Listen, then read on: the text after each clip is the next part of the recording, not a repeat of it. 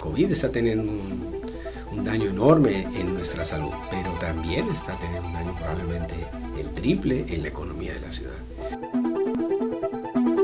Un grupo de médicos echó mano de las herramientas tecnológicas de uso común a las que uno puede acceder desde el celular para crear un sistema que ayude a disminuir contagios por coronavirus. Son cosas como la mensajería de WhatsApp o la plataforma de videoconferencias de Google que antes se llamaba Hangouts y que han cambiado a Meet.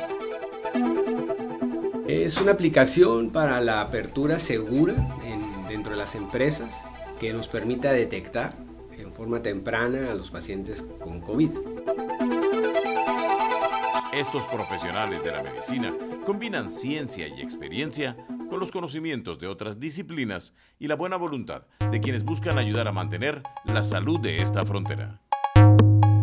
Bienvenidos a Bordera, el podcast de la agencia de servicios informativos tijuanapress.com.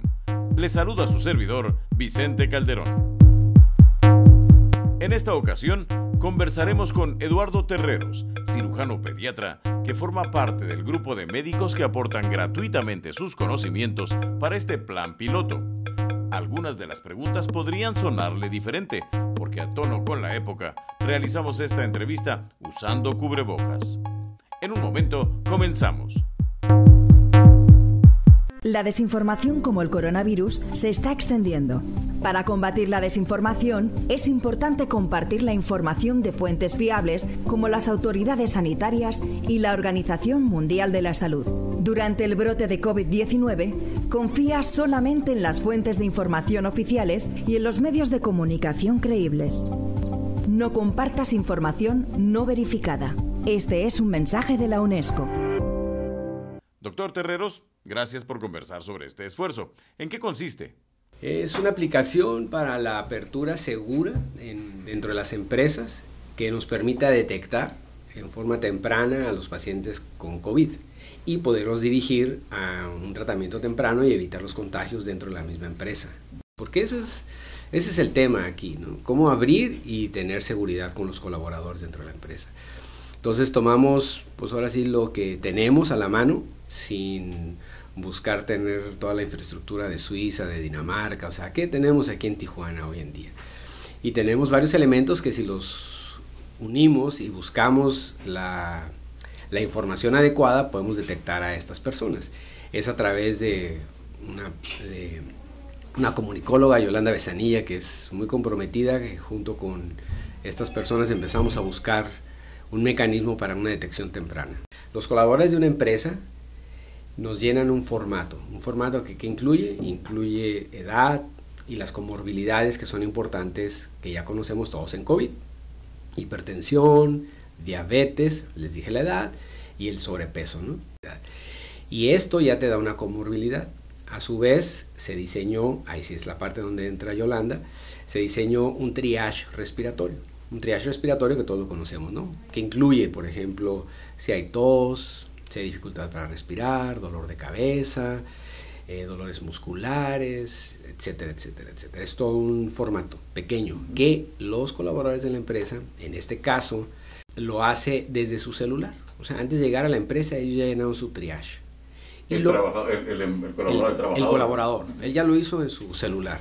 Ya llega a la empresa y entonces usamos otros dos parámetros que son los que nos van a dar una puntuación para identificar al paciente en verde, que no hay ningún problema, amarillo, que ya es depende de la puntuación, o naranja. O puede ser en rojo. Lo, lo clasificamos en rojo, pero bueno, no esperamos tener pacientes en rojo porque son pacientes que ya tienen mucha dificultad para respirar, están cianóticos, etcétera, ¿no? La idea es tenerlos antes, pero la puntuación incluye ahí, ¿no? Y dos elementos, se les toma la temperatura y un aparatito muy sencillo que es el oxímetro. Si la respiración está reflejando una buena oxigenación en la sangre. Cuando ya hay un problema pulmonar, como en ese el COVID, la oxigenación se empieza a disminuir y esta, este deterioro en la oxigenación pues se puede identificar muy sencillo con este aparatito. ¿Han logrado encontrar algún caso que hable de la efectividad? Sí, porque una vez que se, se detona una alerta amarilla, por decirlo así, que ha sido los casos, en la alerta amarilla se genera una información que nos llega a cuatro médicos que estamos inscritos en este, en este plan piloto, por decirlo así. Entonces nos llega una, una alerta amarilla donde dice Paco Pérez, alerta amarilla, 25 puntos. Nosotros generamos una llamada por Hangouts. Entonces ya hablamos directamente con el colaborador.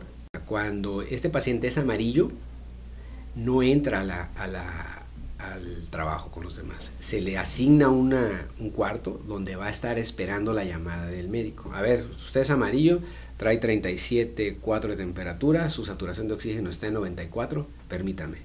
A ver, mm, siéntese aquí, pásele. Nosotros generamos la llamada y entonces llamamos lo que se denomina una asistencia médica telefónica o telemedicina. En este caso es telefónica, ya lo interrogamos más al paciente y si consideramos que la alerta amarilla sí, sí, sí pasa como tal y el paciente está en riesgo, se genera una llamada para una tomografía. Los galenos optaron por la tomografía porque, aunque es poco más costosa, es más fácil de conseguir que algunas pruebas de COVID.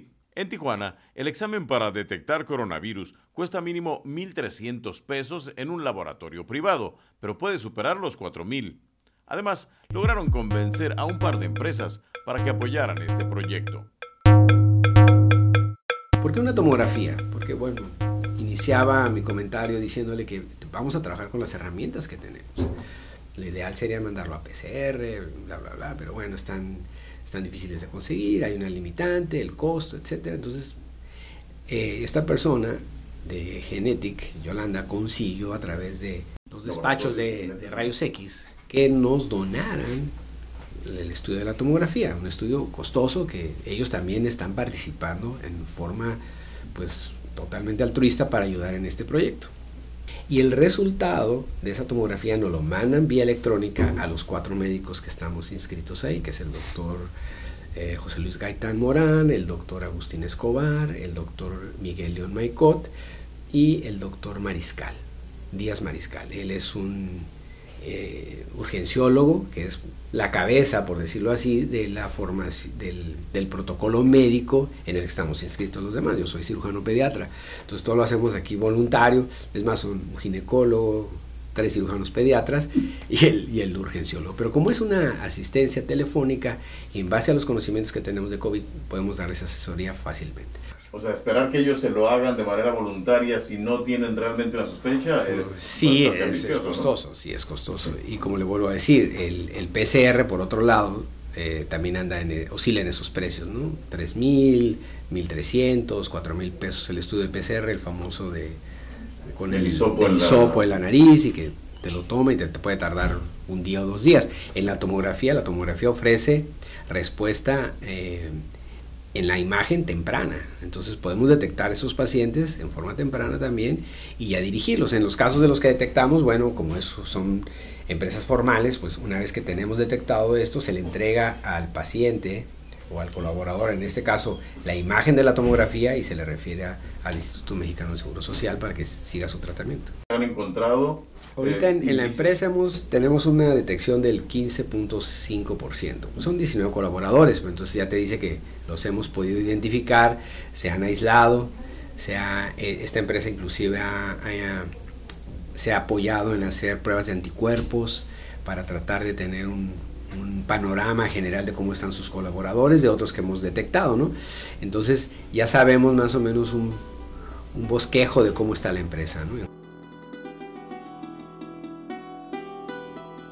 ¿Por qué es importante que la gente lo sepa si no hay cómo tratarlo? Si tú detectas un paciente y lo puedes aislar del resto de sus colaboradores, estás deteniendo la propagación del virus y estamos logrando que disminuya. Ahora, en cuanto al tratamiento, sí ha habido muchas mejoras, em, se ha logrado aprender con el paso de, los, de las semanas y los meses cómo manejar estos pacientes, cómo se trata no solamente de una neumonía, sino que hay una cascada ahí de, elementos que van a generar problemas cardiovasculares, de coagulación, etcétera. ¿no? ¿Qué nos encantaría de este proyecto? Pues bueno, que las universidades o algún, alguna empresa más grande le interesara Y si nos salen y dice, oye, Terreros, ¿cómo está esto? Ah, mira, aquí está.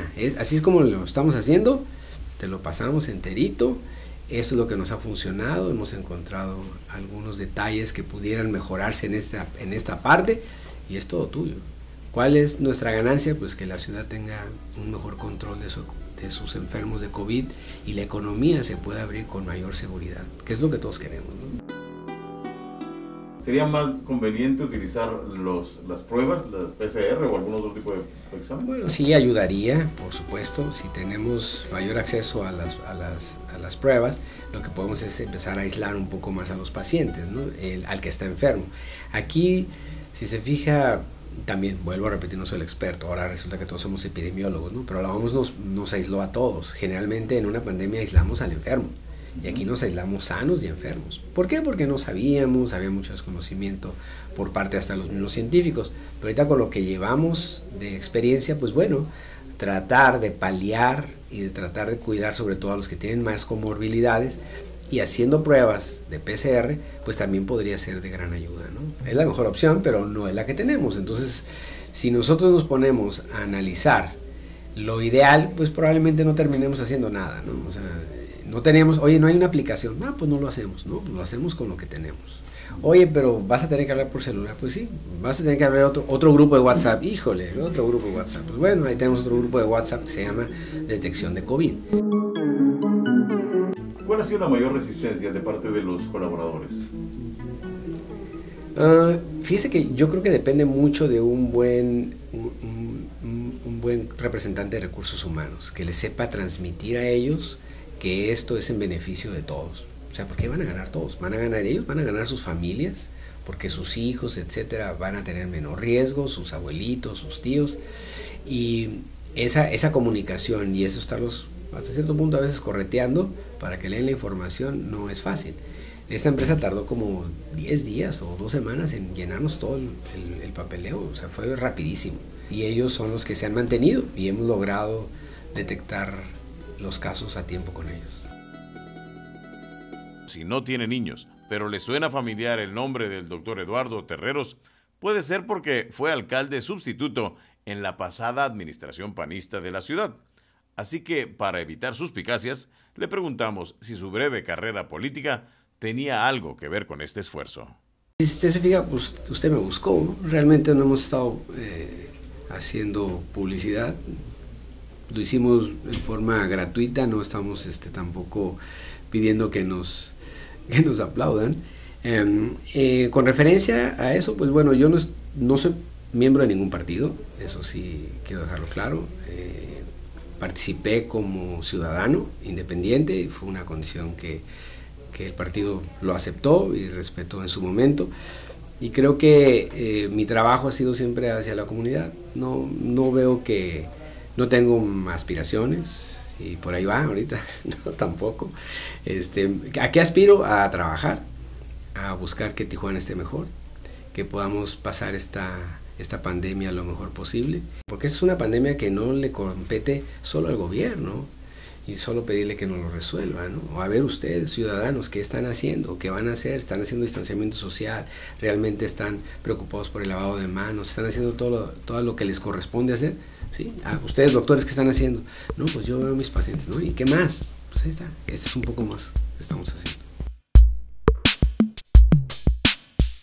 Aunque hasta ahora solo aplican este sistema en una empresa, sus creadores lo ofrecen sin costo a otras compañías. También han tocado varias puertas en un intento por crear una plataforma más sofisticada, pero les han cotizado hasta en 49 mil dólares, según lo que nos platicó el doctor Terreros. Pero siguen buscando y son optimistas. Gracias por habernos acompañado en otra emisión de Bordera, Capital de la Frontera el podcast de la agencia de servicios informativos tijuanapress.com. les informamos que ya estamos en los sistemas de Apple Podcast, Spotify y Google Podcast, entre otros. La lista completa y una versión en SoundCloud la encuentra en nuestro renovado portal tijuanapress.com. Agradecemos a freesound.com por los fragmentos musicales para esta edición. Y a nombre de todo el equipo que hace posible esta producción, le deseamos que le vaya a usted muy bien.